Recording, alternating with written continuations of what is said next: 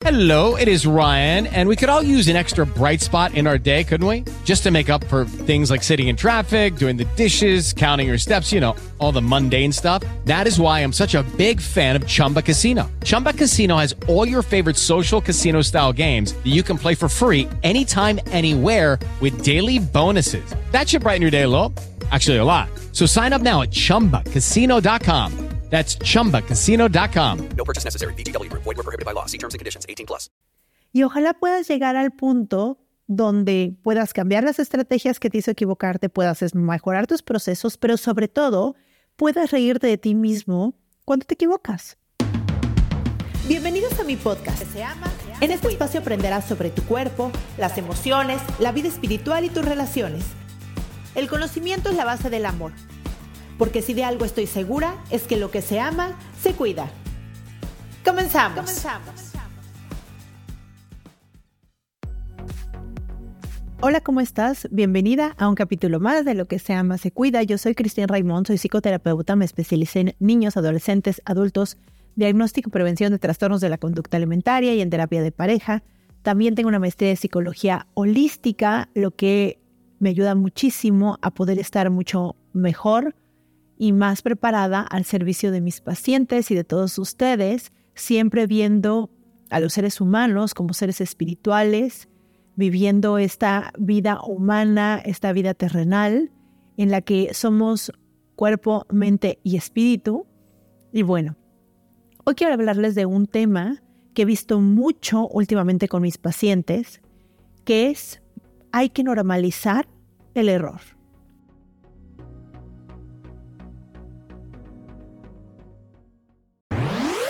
Tratan casi siempre de echarle la culpa a alguien más, porque muchas veces no es el miedo a la consecuencia, sino es el miedo a la sensación sumamente incómoda a la que te lleva la culpa o la vergüenza. Acuérdense que la vergüenza, en México al menos, la sentimos como, o la, o la percibimos como la pena, ¿no? Como pena. Pero no, la vergüenza significa sentir que algo en ti está mal, que algo en ti no está bien.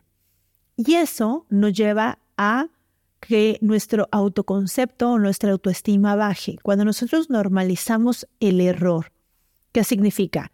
Vemos el error como una oportunidad para crecer o una bandera roja, una red flag que nos dice, eso es lo que tenemos que trabajar. Ahí es donde tiene que haber un cambio. Cuando nosotros normalizamos el error, nos sentimos bien con eso, nos sentimos bien de equivocarlos, porque sabemos que es parte del proceso de aprender. El error significa que estamos aprendiendo algo. El error significa que estamos en un proceso de algo. No existe un éxito sin un error antes. Y veámoslo en lo más natural que es, por ejemplo, caminar o hablar. Para hablar bien o caminar bien tuvimos que hacerlo muchas veces mal y cada error nos acercó a hacerlo bien en algún momento. Cuando nos equivocamos, generalmente sentimos, nos sentimos mal con nosotros mismos y tenemos que cambiar el concepto del error hacia nosotros para que así podamos cambiarlo con nuestros hijos. Cuando ellos se equivocan, debemos de enfatizar que no es que ellos estén mal, sino que algo de ese proceso falló y que justo ese es el error, el que nos demuestra dónde tenemos que cambiar la estrategia, la manera, la forma en que llevamos esa situación. El error es una oportunidad de crecimiento y tenemos que empezar a verlo así, pero tenemos que empezar a verlo con nosotros mismos. Yo te pregunto, ¿qué pasa cuando te equivocas? ¿Qué te dices? ¿Qué sensación corporal tienes? Porque si cuando te equivocas tu sensación es sumamente incómoda y reaccionas ante eso, generalmente la reacción no es buena. Las personas que tienen una, rasgos de personalidad muy rígidos o de mucha autoexigencia o perfeccionismo, les cuesta mucho más trabajo asumir el error. ¿Qué significa cuando, cuando están en el error? Luego, luego quieren irse a justificarlo o a poner la luz en todas las cosas que se hicieron bien. O ¿Y qué pasa cuando hacemos eso? Acuérdense que la atención tiene que ver con la energía dirigida hacia eso. Si nosotros cada vez que nos equivocamos, volteamos y nos justificamos o nos victimizamos o le echamos la culpa a alguien, perdemos la gran oportunidad de tener claro que hay que cambiar del proceso para que el resultado sea diferente. Y esto es mucho a nivel corporal. Si cuando te equivocas te sientes muy mal, es que tenemos que cambiar la percepción hacia eso. Imagínense que cada vez que nos equivocáramos nos diera risa. Que cada vez que te equivoques te diera risa. Tu, concepto cambiaría muchísimo. Yo en algún podcast platiqué de eso, pero me vuelvo a poner de ejemplo. Yo antes cuando me equivocaba, mi manera de hablar era horrible, ¿no? Ay, qué tonta, eh, claro, siempre te pasa a ti, eh, qué estúpida. O sea, me decía a mí misma cuando me había equivocado. Equivocaciones X, o sea, equivocaciones no importantes, yo ya me hablaba de esa manera. En mi proceso de autoconocimiento y de trabajo personal y demás, empecé a normalizar el error. Y es más, normalizar el error hacia ciertas cosas. Por ejemplo, yo soy muy distraída, entonces para mí es muy normal que me equivoque en donde dejé algo o que marque un número mal o que mm, deje de ver algo, porque en mi personalidad yo hago las cosas como muy rápido y cuando haces las cosas muy rápido te equivocas mucho. Y entonces es más fácil cambiar la percepción al error que cambiar todo el proceso. ¿Qué significa? Cuando cambio la percepción al error, entonces puedo reírme de eso, puedo ver el error como una oportunidad para crecer y entonces puedo decir, fue falta de atención. Y cuando sé que es falta de atención, entonces ya sé que en situaciones muy importantes, ese es el punto donde yo tengo que poner mucho enfoque, ¿no? Tengo que poner mucho enfoque en que cuando tengo que hacer ciertas tareas, tengo que dejar de hacer otras porque necesito atender mi atención y enfocarla para que no me equivoque. Pero esto me di cuenta gracias a que me equivocaba mucho en cosas que tenían que ver con un con una atención importante hacia algo. Por ejemplo, llenar un documento, por ejemplo, poner ciertas cantidades en algún lugar de dinero o de números. Entonces, también me ayuda a conocerme y que yo ya sé que yo me equivoco cuando hago ciertas tareas y que me equivoco por falta de atención, por lo tanto, necesito poner más atención a ciertas tareas importantes.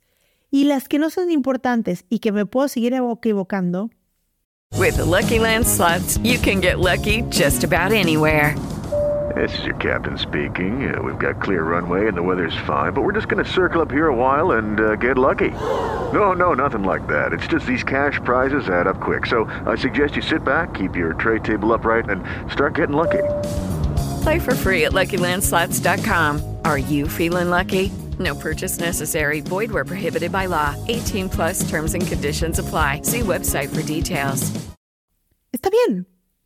Está bien. Es parte del proceso, es parte de ser humanos, es parte también de ser humildes. Imagínense que hubiera personas que realmente nunca se equivocaran. Sería peor equivocarnos si, si existen personas que no se equivocan. Y todos, absolutamente todos nos equivocamos. Hay personas que se equivocan más, hay personas que se equivocan menos. Pero aquí lo importante es cuando la equivocación te hace sentir una sensación corporal muy desagradable. Cuando la sensación corporal, cuando te equivocas, es muy desagradable, es que ahí tienes que checar qué autoexigencia te estás poniendo. ¿Por qué crees que tú lo tienes que hacer perfecto? ¿O por qué tú no te vas a equivocar si todos nos equivocamos? ¿Qué tienes tú de especial como ser humano que no te vas a equivocar? Muchas veces las equivocaciones nos recuerdan que somos humanos que, debemos de ser más humildes y que tenemos que empatizar con los demás cuando se equivocan. Muchas veces, y piénsalo en tu vida, ¿cuántas veces te has enojado muchísimo por un error, por una equivocación? Muchísimas. ¿Cuánta energía hemos desperdiciado en enojarnos por un error que a todo el mundo nos pasa? ¿Te has puesto a pensar eso? Es importante que de ahora en adelante veas qué pasa cuando te equivocas. Y ojalá puedas llegar al punto donde puedas cambiar las estrategias que te hizo equivocarte, puedas mejorar tus procesos, pero sobre todo puedas reírte de ti mismo cuando te equivocas.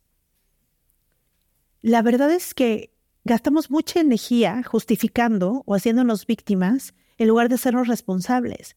Cuando te equivocas y te haces responsable, hay un gran aprendizaje, pero cuando te equivocas y te conviertes en víctima, estás desperdiciando tu vida y tu energía en eso.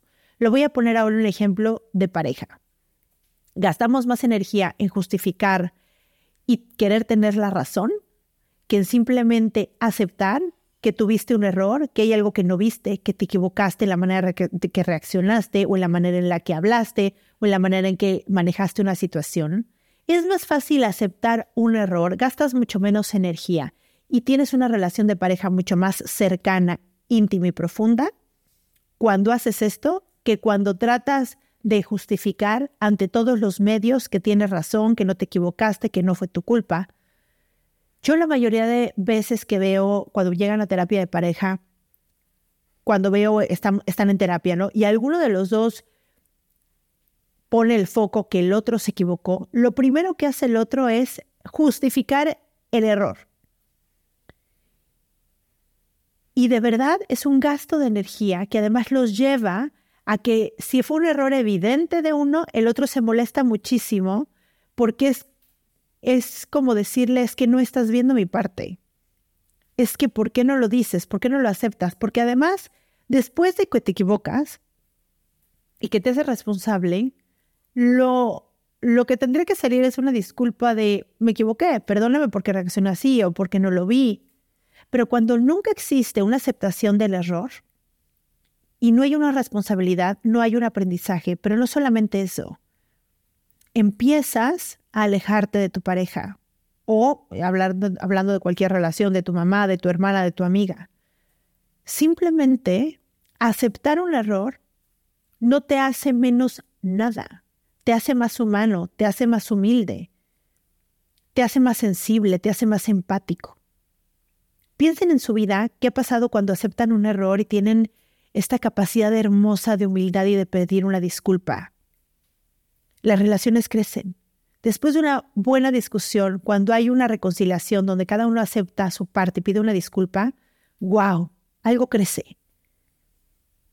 Empieza a ponerle atención ¿Qué pasa cuando te equivocas? ¿Qué, ¿Cómo te sientes cuando te equivocas? ¿Cuál es tu reacción cuando te equivocas? ¿Levantas un mecanismo de defensa? ¿Te pones agresivo? ¿Te pones violento? ¿Ya no quieres hablar y te alejas? ¿Cuál es el mecanismo de defensa que levantas cuando tienes un error con una persona? Porque justo por la herida o por la abertura es por donde entra la luz. Quiere decirte ese momento tan incómodo que eso tienes que trabajar aprovechalo.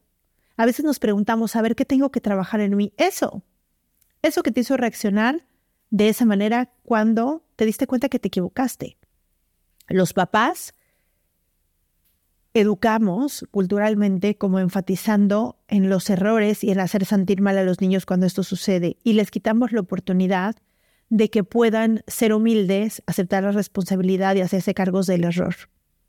Hay que enfatizar que eso fue solamente fue el error. No eres tú, no, no es lo que te hace valer, simplemente es el error.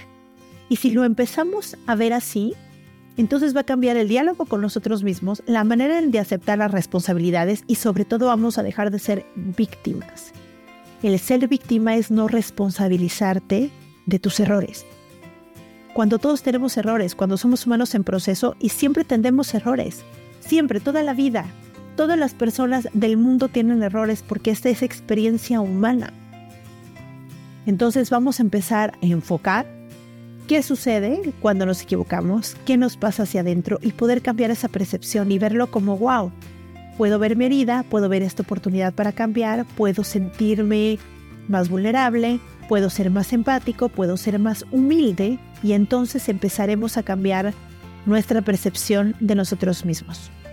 Espero que este capítulo, que fue muy chiquitito, les haya servido. Creo que es importante, muy importante, en algún momento trabajar sobre la autopercepción del error para que podamos ir cambiando este tema hacia nosotros mismos, porque nos vamos a equivocar todo el tiempo, todos los días, toda la vida. Y si cambiamos esta percepción hacia nosotros mismos, vamos a tener como resultado mucho más autoconocimiento, mucho más amor propio de autoestima. Espero que este capítulo te haya servido y si te sirvió a ti, seguramente le sirve a alguien más que quieras mucho. Mándale el enlace, ponme una, estrellita, una calificación en la plataforma que me estés escuchando.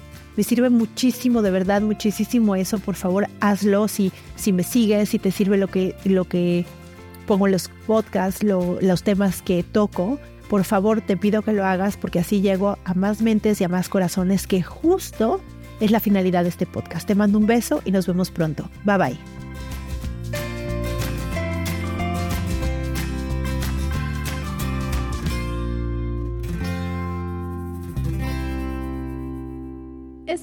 Ha sido una producción de puntoprimario.com.